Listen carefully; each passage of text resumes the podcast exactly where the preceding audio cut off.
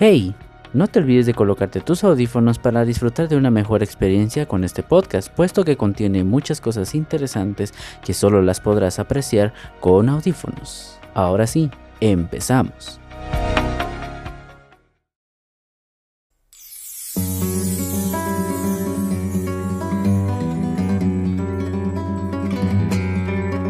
En la música existe armonía y melodía, cada una tan importante como la otra, pero todo esto sin el ritmo no estaría completo. Máximo en música contemporánea, como el rock y otras piezas de música moderna. Para ello se creó un instrumento que fuera capaz de llenar todos esos detalles y marcar el ritmo de una forma más completa. Tuvo especial crecimiento en la música rock y hasta la fecha es el género que más aportes se entregó para mejorar este bello instrumento. Bienvenidos una vez más a un capítulo de la historia de los instrumentos musicales.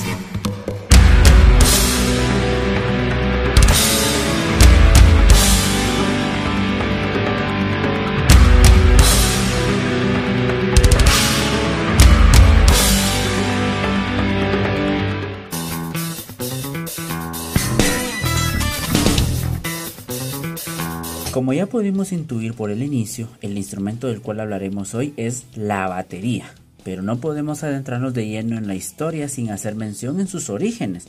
Pero antes aclaremos, los instrumentos de percusión son considerados los más antiguos de los instrumentos musicales junto a los de viento o armónicos. El origen de la batería radica en la unión, por allá en 1890, de unos cuantos instrumentos, tales como los tambores y los timbales, que surgen de África y China, los platillos que derivan de Turquía y también de China, por supuesto, y el bombo que viene de Europa. En el siglo XIX, los músicos románticos comenzaron a utilizar baterías cada vez más grandes que fueron utilizados a principios del siglo XX en el K-Walk y otros estilos estadounidenses percusores del jazz. Antes de que todos los instrumentos fueran unidos y mientras su unión no era popular, eran tocados por varias personas entre dos y cuatro regularmente cada una de las cuales se encargaba de alguno de los instrumentos de percusión, pero todas las pérdidas durante la Primera Guerra Mundial afectaron a la alta burguesía, que solía contar con pequeñas orquestas privadas que se vieron obligados a reducir el número de músicos y en muchos casos estos, sobre todo los percusionistas, aprendieron a tocar varios instrumentos a la vez con la invención del pedal de bombo, primero de madera y después de acero, en 1910 por parte de Wilhelm Ludwig, se permitió que casi todos los instrumentos de percusión pudieran ser tocados por un solo músico.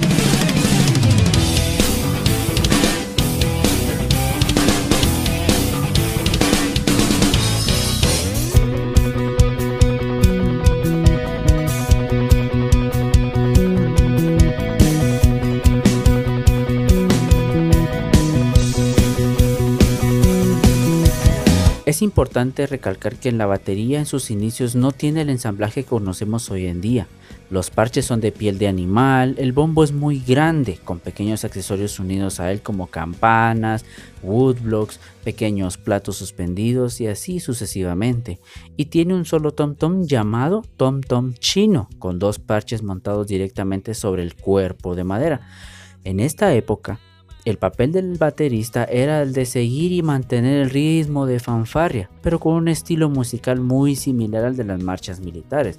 Los bateristas utilizaban los rudimentos del tambor clásico, pero con un fraseo diferente, directamente inspirado en las orquestas de paradas, así como los redobles menos rígidos, síncopas y acentuaciones solo en el primer tiempo.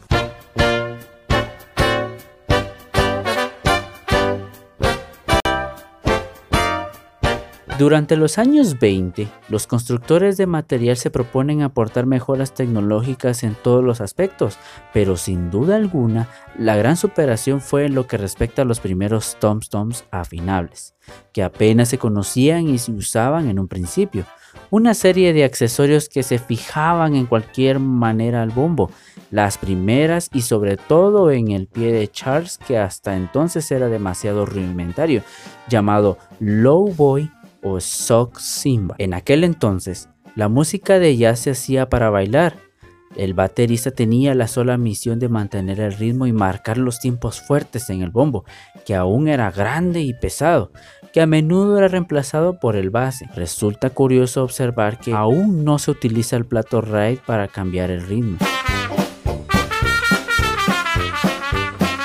Al final de los años 20, el único medio que un baterista tenía para llamar la atención era el de efectuar algún solo pequeño en la entrada de la canción, o bien en algún otro momento efectuar una subida de volumen. Felizmente durante esos años aparecen los primeros virtuosos de nuestro instrumento como es el caso de Baby Bulls.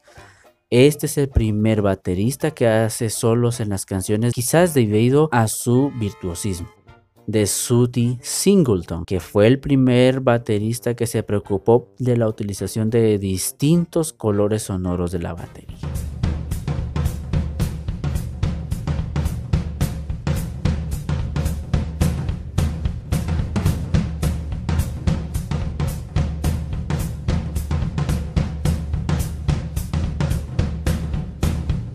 En los años 30 y los 50 se ven resurgir una especial demanda de música para bailar. Los clubes de baile proliferan por doquier y de esta manera aparecen numerosas orquestas de baile y una gran cantidad de big band, así como numerosos grupos de jazz y otros tipos de música que florecían en estos años, y resurge enormemente la necesidad de contratar baterías de ritmo los fabricantes mejoran enormemente la calidad de todos los materiales que conformaban estos instrumentos, incluso se hacen inventos que mejoran la interpretación. El pedal de Charles, por ejemplo, que se convierte ya en totalmente operativo, es definitivamente quien cambia la sonoridad completa de este instrumento e incluso la manera de llevar el ritmo. Igualmente, la aparición de los soportes de platos que hasta ahora se soportaban sobre el bombo anuncian la aparición del plato ride que revolucionaría por completo el definir de la batería. Poco a poco, casi sin que los propios bateristas se dieran cuenta, todas estas transformaciones los liberarían de los encasillados ritmos bases y liberarían sus manos, trasladando el ritmo del bombo a los platos, dejando así libre la cabeza para hacer avanzar la batería hasta como la conocemos hoy en día. Los tom-toms con pellejos afinables, o sea, con parches afinables, se imponen definitivamente y los toms bases sobre soporte, inventados por el constructor Singleland, hacen una aparición fulminante e incluso algunos se montan en un pedal para poder cambiar la afinación. Algunas piezas como Sin Sin Sin orquesta de Benny Goodman, hecha en 1937, las baquetas contribuyen a hacer evolucionar la imagen de la batería, que se convierten en verdaderos solistas de las orquestas, llegando incluso a liderar sus propias formaciones. Igualmente el set de Gen Krupa se convierte en la batería estándar para todos los músicos de jazz y orquestas y los fabricantes comienzan a proponer a los instrumentistas destacados que les dieran ideas para una construcción más mejorada, llegando así la época en que la batería se convierte en el set de instrumentos que hoy en día conocemos. Muchos y distintos bateristas marcan este periodo. Sidney Cartlett es uno de los primeros en anunciar la transición hacia la batería con swing inmejorable, la técnica depuradísima y una versatilidad magnífica para la ejecución de solos, aunque llega enseguida, Papa Joe Jones se desmilitariza la batería y se aporta musicalidad y melodía así como una interrelación con el solista. Se dice que es el primero en tocar el Charles y utiliza el plato ride Difícilmente se puede evocar al periodo de bebop sin mencionar a Kenny Clark, ya que el primero en suprimir el bombo la necesidad de tocar los cuatro tiempos fuertes y además introduce la síncopa, haciendo así de su estilo una pieza fundamental de la evolución de la música de jazz, de orquesta y en definitiva de la interpretación de la batería. Siempre se destaca de él su virtuosismo con las escobillas.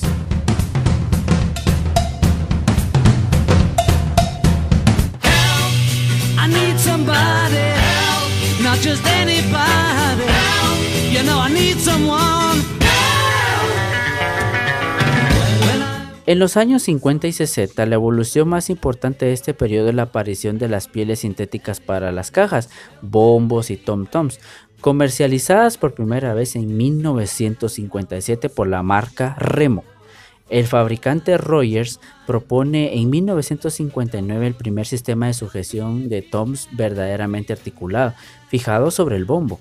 La aparición del rock and roll asociado al desarrollo de la tecnología, discos, TV, cassettes y otras cosas, el show business ponen a los instrumentos en primer lugar de la sociedad. El boom de grupos como Beatles, Rolling Stone, etc. popularizan aún más el instrumento entre las generaciones más jóvenes. Los fabricantes se proponen ofertar todo tipo de materiales desde la batería mm, para debutantes como los modelos de alta gama, la enorme cantidad de baterías de rock, cada uno con su propio estilo contribuyen a la mejora desorbitante de la fiabilidad y la sonoridad de este instrumento. Para hacer frente a la cantidad de grabaciones que se efectúan en estos momentos aparece por primera vez una figura que no se conocía hasta entonces, el baterista de estudio, e igualmente en los años 60 ven la aparición de las primeras estrellas de la batería de rock como Kate Moon, de Woo, y sobre todo John Bonham, Led Zeppelin. Aún se puede ver la influencia del jazz en todos los bateristas del momento, poco a poco cada estilo va desarrollando su propio sonido y sus propias características, apareciendo casi inesperadamente una serie de baterías que desarrollan por completo y llevan hasta el límite la técnica de ejecución de la batería. Entre ellos destaca sin duda alguna Buddy Rich, que además del técnico más grande que ha dado la batería, se convirtiera con los años en un verdadero showman. Elvin, Tony Williams, etc. son otros de los más representativos de este periodo. La verdadera joya en evolución de este instrumento.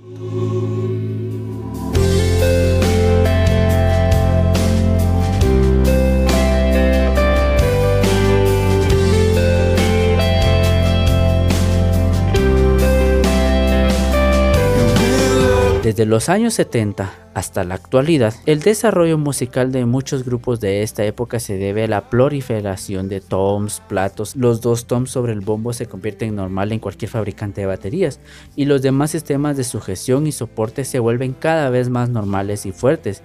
Y es a partir de los años 80 cuando se inventan todo tipo de soportes, herrajes, pies, etc.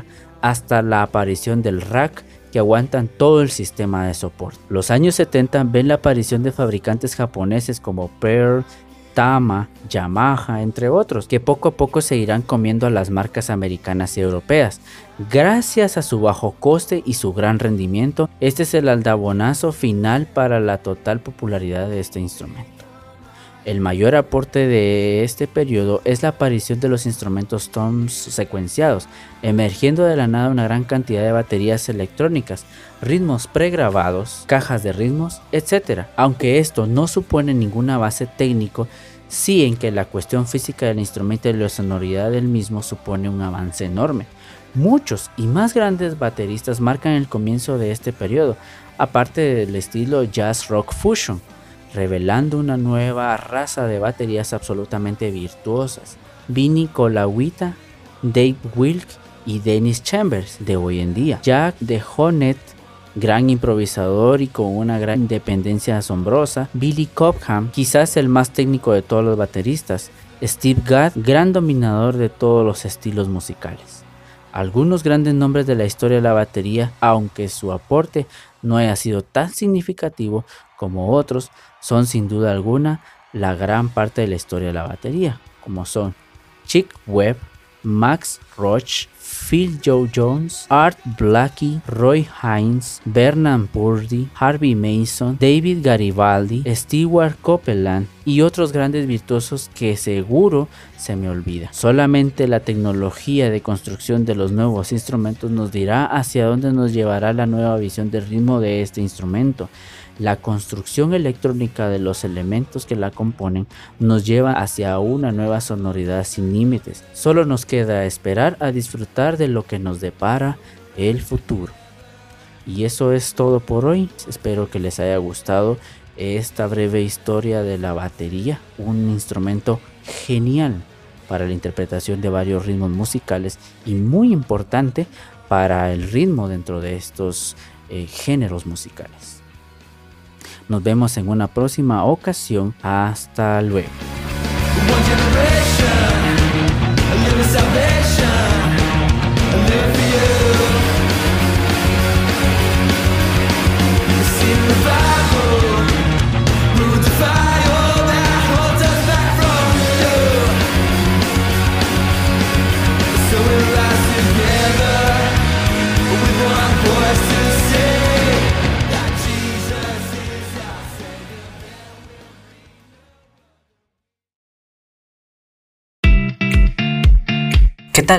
Apóyame dándole al corazón y compartiendo este episodio para que más personas obtengan el conocimiento que tú adquieres hoy.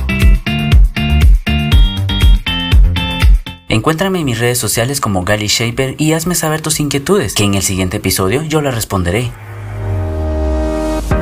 Es todo, sigue escuchando este maravilloso tema.